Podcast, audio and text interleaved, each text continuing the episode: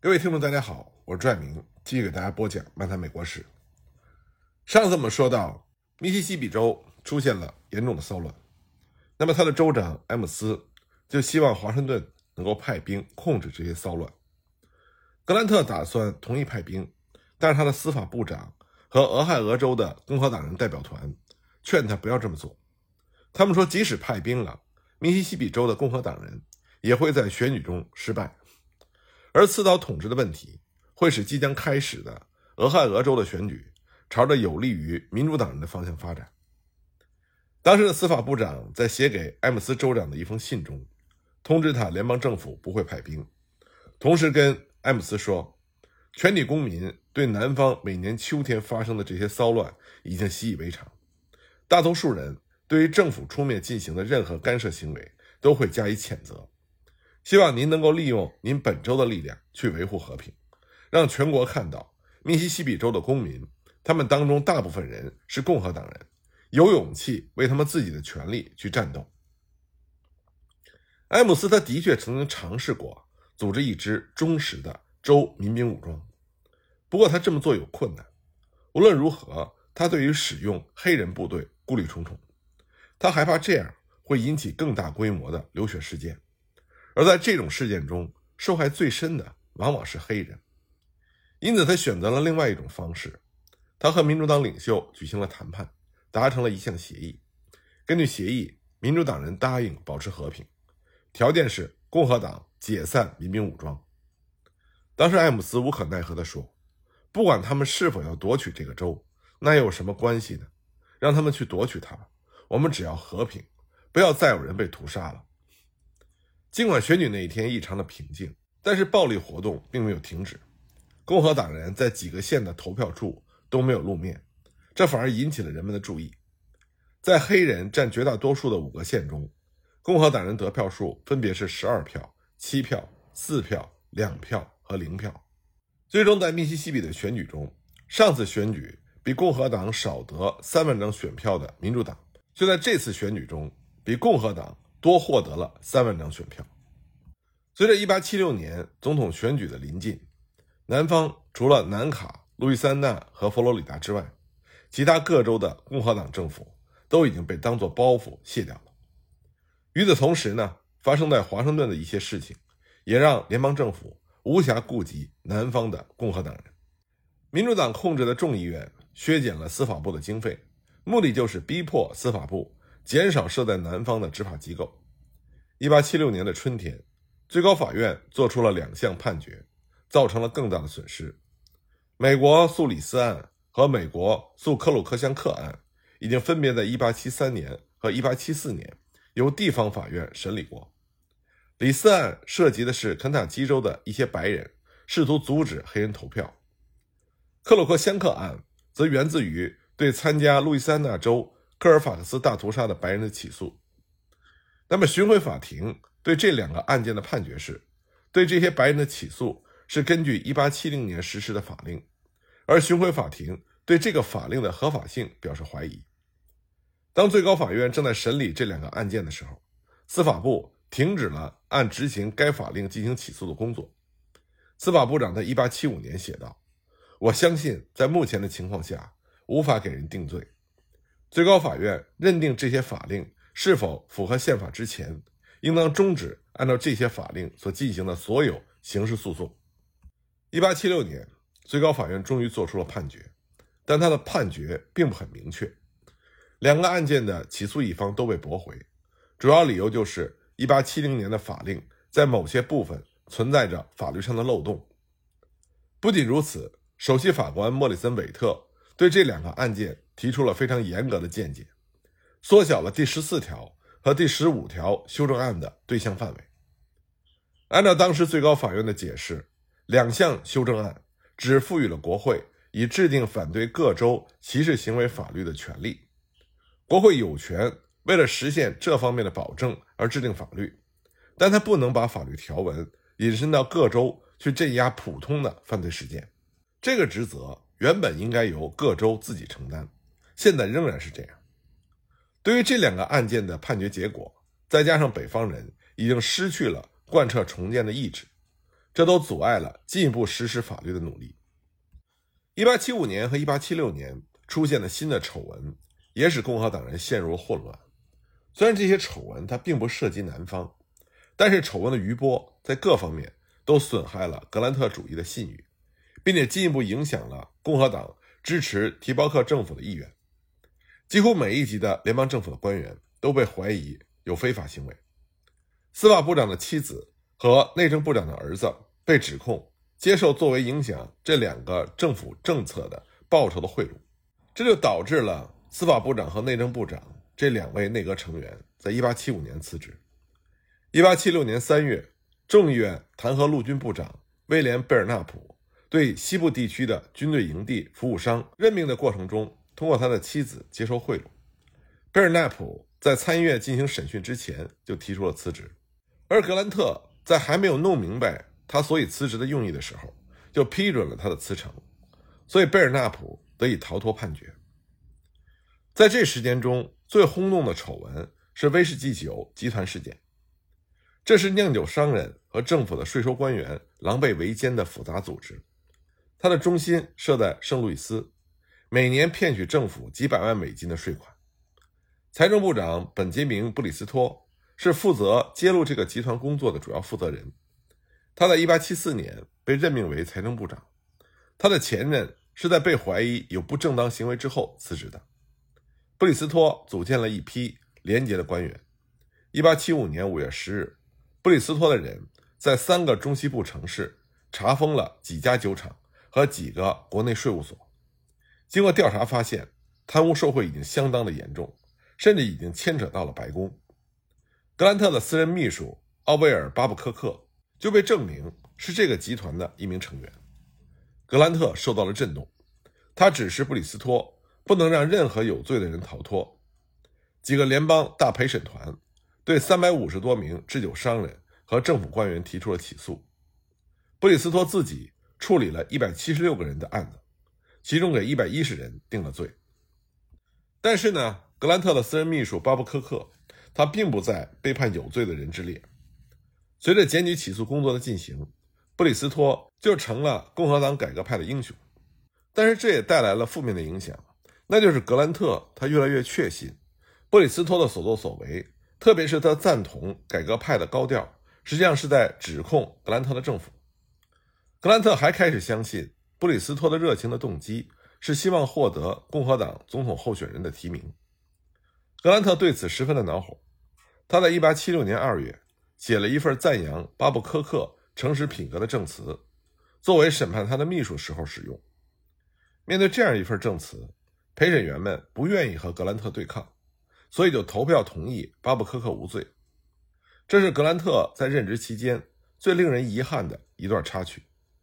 这件事也成为他在当政的最后一年开始走下坡路的开端。1876年，美国建国一百周年。那么，经历了美国历史上总统选举的最紧张的场面之一，仅次于1860年的选举。因为大量揭露了上层人士中的贪污受贿行为，所以改革也自然成为竞选运动的一个主要话题。在南方以及在华盛顿实施格兰特主义的希望已经彻底破灭了。无论谁竞选获胜，那么剩下的提包克政府很有可能将在改革中不复存在。一八七六年的选举，民主党人通过提名纽约州的蒂尔登作为总统候选人，而昭示全国，他们将在竞选中着重讨论改革的问题。蒂尔登作为纽约州民主党的主席，在搞垮特维德集团事件中起了作用，所以就赢得了改革者的声誉。一八七四年，他竞选州长获胜之后，就着手揭露了一个运河集团的阴谋活动。这个集团虚报了一份维修伊利运河的合同，来欺骗纽约州。蒂尔登参加了1876年的总统竞选，他的竞选纲领中有十二次提到了“改革”这个词儿。他的竞选纲领宣称，只有民主党的胜利，才能把这个国家从腐败的中央集权制中拯救出来。这个中央集权制连累了十个州的专制和贪婪的提包克政府之后。再把联邦政府部门搞的是千疮百孔，毫无能力，只会挥霍浪费和充满了欺诈。那么，共和党人也不乏鼓吹改革的候选人，他们中的佼佼者就是我们前面提到的布里斯托。他在胜利的揭露了威士忌酒集团事件中脱颖而出。但是呢，代表大会之前，在共和党内有声望的政治家是缅因州的詹姆斯·布莱恩。他在1862年当选了众议员，从1869年到1875年担任众议院的议长。这个人呢，他极有政治才能。富有人格魅力，但是他却成为了改革浪潮的牺牲品，因为在担任众议院的议长期间，他曾经买了小石城和史密斯堡铁路公司的股票。当股票的价格下跌的时候，布莱恩将一部分的股票以高出市场的价格卖给了联合太平洋铁路公司。这两家铁路公司都已经从政府那里得到过转让的土地，因此呢，他们都十分乐于。和布莱恩这位影响颇大的政治人物保持友谊关系，结果呢，布莱恩的敌人发现并且公开了这两笔铁路交易，那么布莱恩就申辩说这些交易是清白的，是无可指责的，但是因此所造成的损失已经是无法挽回的了。推举一个有污点的人作为候选人参加竞选，而竞选的主要议题又是改革和贫困，那么这种前景就让很多共和党人心灰意冷。那么，在共和党全国代表大会上，尽管布莱恩在决定总统候选人的前六次选举中都是名列榜首，但是在第七次选举中，布里斯托的支持者和反布莱恩的激进派分子组成了联盟，他们一致提名拉瑟福德·海斯作为总统候选人。海斯呢，在内战期间，他是一位将军，三次担任过俄亥俄州的州长，是一位大家都能接受的合适的候选人。在改革的问题上，他的信誉不错；在南方问题上，他属于温和派。共和党的竞选纲领保证给予南方长期稳定和实现平民、政党和公正行使权利时，严格做到平等。到了1876年，大部分的美国白人开始相信，这两个目标实际上是相互矛盾的，因此，共和党未来的南方政策就成为了一个令人费解的问题。海斯在接受总统候选人提名的信中，采纳了如何处理南方问题上的各种意见。这封信实际上比竞选政策纲领更加重要。海斯的这封信包括了每个人所期望的内容。对那些对提包克的统治感到绝望的人来说，这封信允诺要支持南方诚实和有能力的地方政府。但另一方面，他也肯定，如果人民中的一部分人的立法权利，长期受到蔑视，那么就不会有永久的和平。但正是因为包容了一切，这封信几乎没有阐明共和党的未来政策。海斯在竞选中也拒绝发表更多的意见。几年来，海斯一直认为刺刀统治是一个失败。作为一名前辉格党人，他希望用安抚的手段来代替高压的政策，这样呢就可以把南方从前的辉格党人争取过来。和共和党人一起把腐败的提包客们清除出党。他相信，在保护黑人权利方面，南方温和派的善良愿望和影响，要比联邦军队更能够提供保护。但是，南方发生的几次事件，再加上共和党人急需竞选纲领，这就致使共和党采取了强硬手段。七月四日，在南卡的汉堡，一队黑人民兵和两个白人之间发生了一起小的冲突。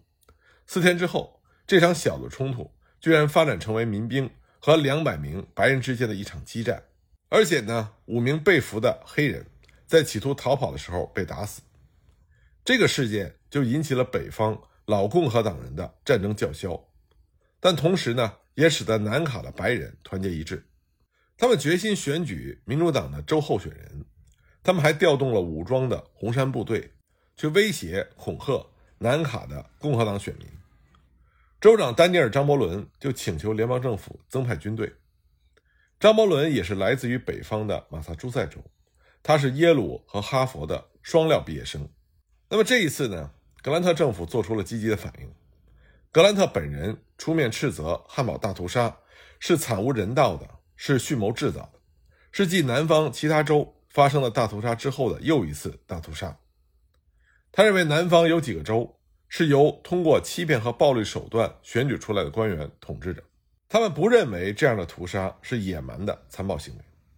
所以格兰特决定，政府不仅增派军队去这些出事地点，特别是南卡，而且还要在南方任命几千名代理执法官和选举监督专员。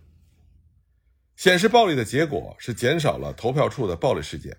但是发生在远离投票处的威胁和攻击却无法制止。在前南方邦联的各州中采取这样的策略，也使得共和党在1876年的竞选中失掉了大约是25万张选票。那么，南方人的暴行和叛乱者想要重新夺取政权的危险，就成为了共和党竞选演讲中的主要内容，甚至连竞选人海斯也鼓励使用复仇手段来对付南方人。当时有不少的共和党人把对民主党人的复仇论。在公开场合大肆演讲，其中最出名的就是陆军上校罗伯特·英格索尔。他在九月份在印第安纳波利斯市一次集会演讲上就这么说：“他说，所有脱离了美利坚合众国的州都是民主党人操纵的州，所有企图毁灭这个民族的人都是民主党人，所有喜爱奴隶制甚于自由的人也是民主党人，刺杀阿布拉罕·林肯的那个人是民主党人。”所有豢养着恶狗去咬人的人也是民主党人，士兵们，你们英勇的躯体上的每一块伤疤都是民主党人给的。但是现实情况是，很多的北方选民他们更关心的仍然是生活问题，在生活问题没有解决的时候，他们根本就不关心旷日已久的黑人问题。选举前夕，多数的共和党的领导人私下表示十分的悲观。民主党人如果能够在所有从前的奴隶州中获胜，那么他们只需要四十七张的北方选票，就能够获得一百八十五张的规定票数，也就取得了竞选的胜利。纽约州、印第安纳、新泽西州和肯塔基州看上去民主党都占了上风，实际情况也是如此。民主党的候选人提尔登在这四个州里取得了胜利，但是民主党的竞选优势。在南方各州中，却遭到了共和党人的猛烈阻击。那么，关于这方面的情况，我在下一集再继续给大家讲。